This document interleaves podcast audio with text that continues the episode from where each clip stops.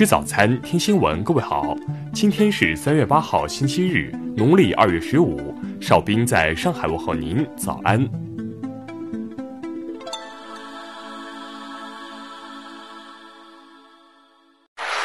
首先来关注头条消息。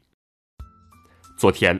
复旦大学附属华山医院感染科主任张文宏在首届新冠肺炎多学科论坛网络直播上，就大家关心的何时才能不戴口罩这一问题作出解答。张文宏表示，中国可能会变成病例输入型国家，周边的国家病例在增加，美国也在增加，中国新增病例数基本都快没有了。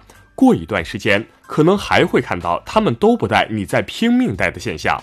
张文宏称，在目前这个阶段，戴口罩更多是不断探索的过程，很多时候还是有心理压力。大家对疫情持谨慎的态度，这个态度再延长一段时间也无妨。至于要不要很长时间戴，就取决于中国和周边国家的持续控制是否有效。现在主要看中国是不是一直可以有效的控制，这是第一点。第二，看周边国家会不会控制得很好。如果到最后中国控制得很好，周边控制得不好，人家不戴口罩就你戴，这件事情也蛮奇怪。下面来关注国内方面的消息。最高检进一步明确，已确诊的新冠肺炎病人、病原体携带者或者疑似病人，在隔离期间进入公共场所，将以危险方法危害公共安全罪惩处。教育部日前印发通知，表示网课不得强行要求中小学生每日打卡、上传学习视频。昨天，武汉首批最大的方舱医院——武汉客厅方舱医院患者清零，宣布休舱，所有医护人员将原地休息待命。人社部昨天介绍，目前返程复工的农民工已经达到七千八百万，大致占今年春节返乡的百分之六十，流向主要是长三角和珠三角。最新数据显示，截至二月末，中国的外汇储备余额为三万一千零六十七点一八亿美元，较一月末的三万一千一百五十四点九七亿美元下降了八十七点七九亿美元。海关总署消息，受新冠肺炎疫情和春节假期延长等因素影响，今年前两个月，我国外贸进出口四点一二万亿元，下降百分之九点六。国家卫健委昨天表示。国家层面没有要求参加返岗复工点对点的农民工开具健康证明、做核酸检验，也不需要支付体温检测等费用。中国国民党党主席补选昨天举行投票，江启臣最终击败郝龙斌，当选新任党主席。下面来关注国际方面的消息。七号，伊朗新当选议员法蒂玛·拉赫巴尔。因患新冠肺炎去世，系该国首位因新冠肺炎去世的女高官。据英国卫生部消息，英国境内出现第二例因感染新冠病毒而死亡的病例，死者为一名八十多岁的男性。意大利民主党主席尼古拉·金加雷蒂感染新冠病毒，目前在家处于自我隔离状态。马耳他七号宣布确诊首例新冠肺炎病例，患者是一位十二岁的意大利籍女性，周二刚从意大利度假返回马耳他。六号，希腊军警与试图从土耳其进入希腊的难民和非法移民再次发生冲突。对于此次难民危机，欧盟六号明确表示，欧洲不会开放边境。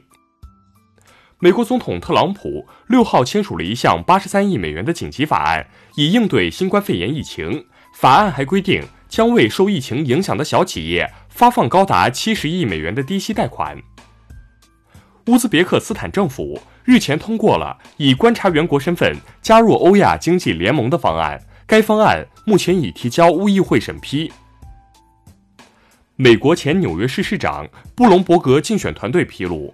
布隆伯格退出总统竞选后，仍会向民主党阵营注资，以期打败总统特朗普及其所属的共和党阵营。下面来关注社会民生方面的消息。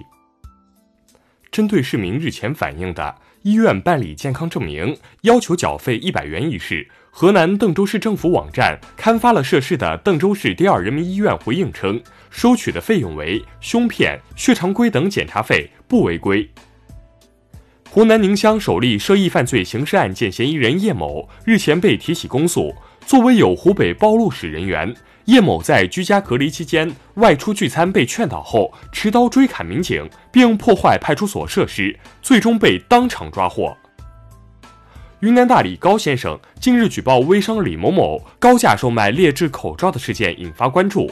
高先生称，李某某的口罩生产环境恶劣，且乱堆乱放，甚至把普通口罩当医用口罩卖。目前，大理市监局已介入此事。一男子张某近日在上海高架上飙车，还发微博称开车并不能一味的追求速度。最终，张某被处以记十二分、罚款一千元的处罚，驾驶证也被扣留。因盗走疫情物资发放点内的九千五百个口罩，浙江温州女义工王某日前一审被判处有期徒刑七个月，并处罚金三千元。最后来关注文化体育方面的消息。英超第二十九轮早场比赛昨晚拉开帷幕，利物浦主场以二比一战胜伯恩茅斯，结束两连败。卡塔尔公开赛女单半决赛昨晚举行，陈梦以四比二战胜王曼玉，挺进决赛，将与伊藤美诚争冠。为配合好现阶段对新冠肺炎的防疫工作大局，原定于四月下旬举行的第十届北京国际电影节将延期举办。